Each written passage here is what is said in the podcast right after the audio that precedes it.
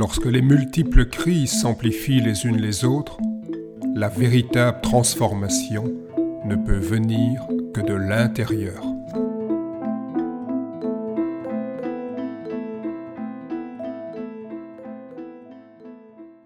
Bienvenue dans cet épisode euh, qui s'intitule Cultiver notre attention pour prendre soin. Donc l'attention, une euh, qualité qui euh, se fait de plus en plus rare, euh, prendre soin, cette attitude fondamentale pour établir une relation à soi et aux autres est quelque chose aussi qui est souvent moins présent aujourd'hui. le Tai Chi Chuan fait partie, c'est mon domaine de recherche en anthropologie, des pratiques de conscience du corps. Et donc il y a quelques années, j'avais euh, écrit un petit ouvrage, Prendre conscience du corps. Puis on m'a demandé euh, juste après un article, et donc j'avais pas envie de faire un résumé de ce que je venais de faire. Et donc je me suis dit, mais euh, prendre conscience du corps, ce n'est qu'une partie. C'est la deuxième partie, c'est prendre conscience par le corps. Alors le Tai Chi Chuan, comme le yoga, étire en douceur. Donc il y a une partie où on va ouvrir les articulations, étirer les muscles du corps, les principales chaînes musculaires. À l'instar du Qigong, qui veut dire travail sur le souffle, le Tai Chi Chuan ainsi que les autres arts internes favorisent la circulation du souffle, de l'énergie. En tant qu'art martial, le Tai Chi Chuan adopte une attitude moins frontale que euh, la plupart des euh, karatés, styles de karaté. Il y a des styles de karaté aussi moins connus qui travaillent de manière très souple, esquive, mais euh, ceux qui sont le plus connus ont une approche plus en dureté, plus frontale. Donc le Tai Chi Chuan ressemble davantage à l'aïkido. Euh, certains qui s'intéressent à l'histoire de l'aïkido euh, mentionnent les voyages du fondateur de l'aïkido en Chine et le fait qu'il aurait euh, pratiqué dans des écoles d'art interne, principalement du Baguazhang. Donc un art où on tourne autour d'un centre dans un sens et dans l'autre, et là on sent cette idée d'offrir le vide et de contourner l'adversaire. Alors le Tai Chi Chuan apparaît également comme une méditation, une méditation euh, soit statique, debout, ou une méditation en mouvement. Euh, la posture de l'arbre est une superbe posture, les pieds largeur des épaules, les jambes légèrement fléchies, s'asseoir dans le bassin, et puis les bras arrondis en face, les paumes en face de la poitrine, comme si on entourait un arbre. Euh, Et donc on peut méditer donc comme ça dans des postures statiques, euh, en répétant un mouvement simple, en répétant une partie d'enchaînement, avec un partenaire ou avec le groupe, où à ce moment-là on n'est pas simplement conscient et on ne ressent pas simplement son corps, mais on entre véritablement en résonance avec le groupe.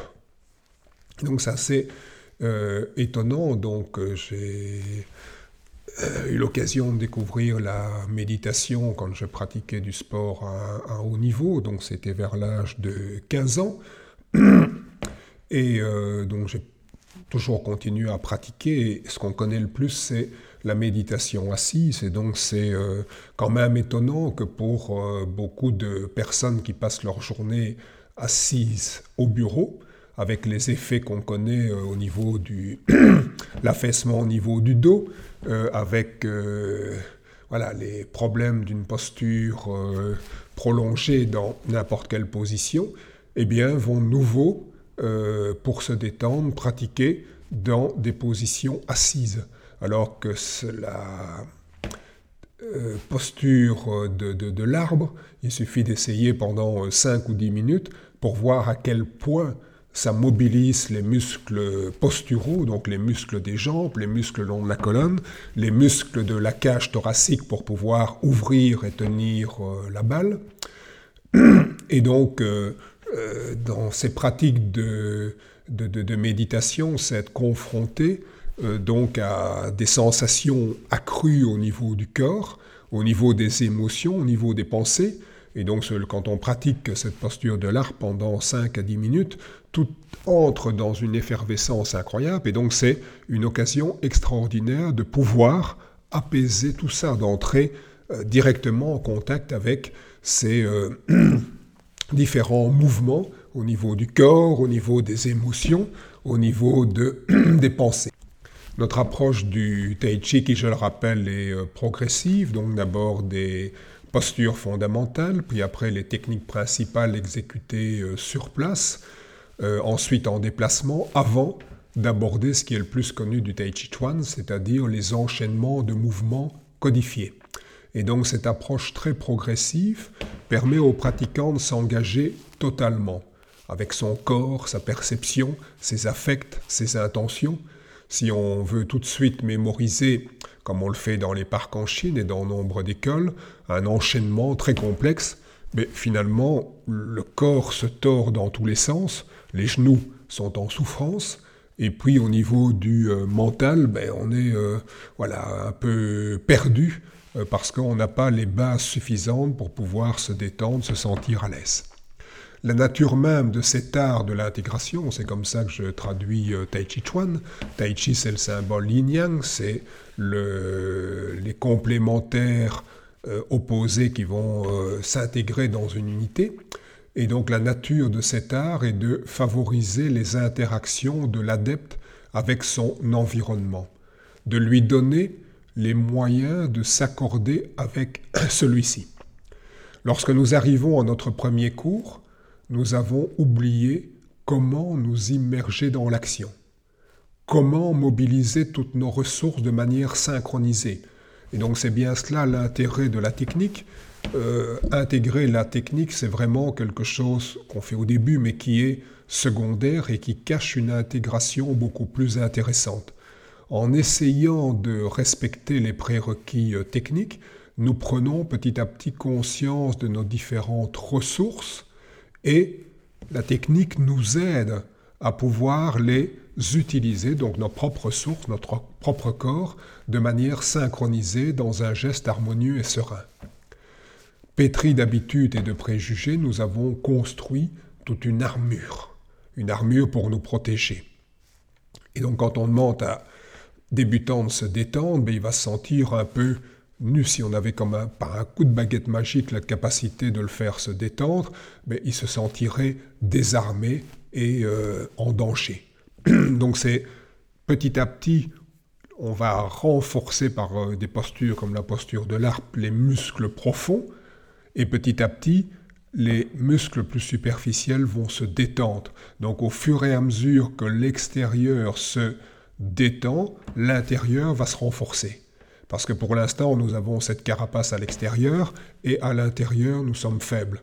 Et donc, si on supprimait notre carapace, ben, on est faible à l'intérieur, à l'extérieur. Et donc, les arts internes, ça leur nom aussi, c'est renforcer l'intérieur pour pouvoir détendre et relâcher l'extérieur. Pour donner une image, nous pourrions dire que nos corps, corps des débutants, sont noués et troués donc noué avec des mélanges inextricables de tensions physiques et psychiques, et troué donc des nombreuses parties du corps qu'on ne ressent pas vraiment, dont on n'est pas conscient. Et donc tout le travail, ça va être de défaire les nœuds, aussi bien au niveau physique qu'au niveau psychique, et petit à petit de réhabiter, de reprendre conscience, de redévelopper une perception de ces différentes parties qui sont moins habitées ou inhabitées. En général, on a tendance de vivre plus à l'extérieur, les mains, et dans le haut du corps, la tête. Ici, on va réhabiter le, bas, les pieds, on va réhabiter le bassin, on va réhabiter l'intérieur. Les différentes techniques du Tai Chi Chuan représentent des moyens de se rendre plus présent, présent à soi, aux autres, aux forces de vie, à la nature, au cosmos. Donc petit à petit, c'est partir de l'intérieur et de soi pour augmenter, comme si on avait une amplification de nous-mêmes, de notre perception, de notre conscience, pour de plus en plus englober. Et donc, dès qu'on vit ça, on sent bien qu'en fait, l'immanence et la transcendance sont une seule et même chose, sont liées, ces deux facettes d'une même démarche. Alors ces différentes techniques ne révèlent leur plein potentiel que grâce à un accompagnement alliant compétence et bienveillance. Donc c'est des techniques qui vont se développer dans des temps longs. Donc aussi bien celui qui transmet que celui qui reçoit doit rentrer dans cette haute temporalité. Il y a également pour euh, le pratiquant, le débutant, une attitude de respect, mais ce respect, l'enseignant doit le mériter par une attitude bienveillante. Au sein de notre école, nous appliquons les principes de notre art, dans notre vie quotidienne en général et dans la transmission en particulier. Cette douceur, cette légèreté, cette façon d'envelopper euh, les techniques, c'est aussi euh, ce qui va être intéressant dans la transmission. Le fondement est une qualité d'attention démultipliée. ce qu'on est capable d'être à l'écoute d'abord de soi, de l'autre ensuite, de son environnement Est-ce qu'on est attentif quand je fais des exercices? J'ai une attention accrue à mon ressenti pour pouvoir être attentif à l'autre. L'une des premières étapes consiste à être attentif en même temps au tout et au parti. Le pratiquant devient à la fois conscient de la position de ses pieds, de ses jambes, de son bassin, de son tronc, de sa tête, de ses bras, et ainsi que du corps ressenti comme une totalité. Donc c'est euh, ce que Jean-François Bilter décrit pour la calligraphie. Donc dans un premier temps, je m'exerce à faire euh, un trait horizontal, un trait vertical, un point, une courbe. Et donc je fais des lignes entières, et puis je vais mettre ces traits fondamentaux ensemble euh, pour former un caractère plus simple ou un caractère plus complexe qui comprend 5, euh, 10 ou 15 traits. Et donc pendant longtemps, si je suis attentif aux traits, il n'y a pas de, corps, il y a pas, le caractère n'est pas organique, il ne vit pas. Et puis j'essaie que le caractère forme une unité, mais si je regarde chaque trait, chaque trait est assez imprécis. Donc c'est la même chose dans la pratique des arts internes. Je suis attentif à la position de mes pieds, à la position de mes bassins, du main, du regard. Et donc tout ça est plus ou moins correct, mais il n'y a pas d'unité. À un autre moment, je perçois l'unité de la posture, mais si je regarde chaque élément séparément, c'est approximatif. Et à un moment donné, il y a une sorte de saut quantique où je peux être à la fois attentif à chaque partie du corps et à la totalité. Cette manière de s'adonner à l'observation des gestes initiés de l'intérieur et se prolongeant hors de soi favorise l'adoption d'une présence active dans diverses activités vécues tout autrement. Donc c'est vraiment un, un travail de conscientisation où on place comme des leviers attentionnels dans le corps qui petit à petit vont commencer à travailler de plus en plus ensemble pour avoir une capacité de conscience tout à fait démultipliée, inimaginable pour le débutant. En suivant la propension des choses, on obtient de meilleurs résultats avec moins d'énergie.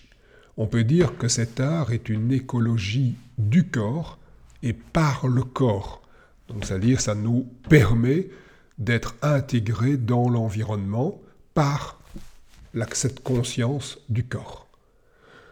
Le travail intérieur reprend les modes opératoires de l'ancienne alchimie taoïste, j'en ai souvent parlé dans les autres épisodes. En œuvrant notre propre transformation, nous contribuons ainsi à la transformation du monde. C'est donc un type de pensée par analogie. L'exercice du souffle trouve son origine dans les très anciennes pratiques taoïstes où on étire le corps afin de conduire le souffle par la respiration et par l'imagination, cette fameuse imagination active. Le souffle relie ainsi les différentes parties du corps, on retrouve une certaine unité, mais l'individu est ainsi mieux relié, en lien, en reliance avec ces différents environnements, que ce soit naturel, social, cosmique.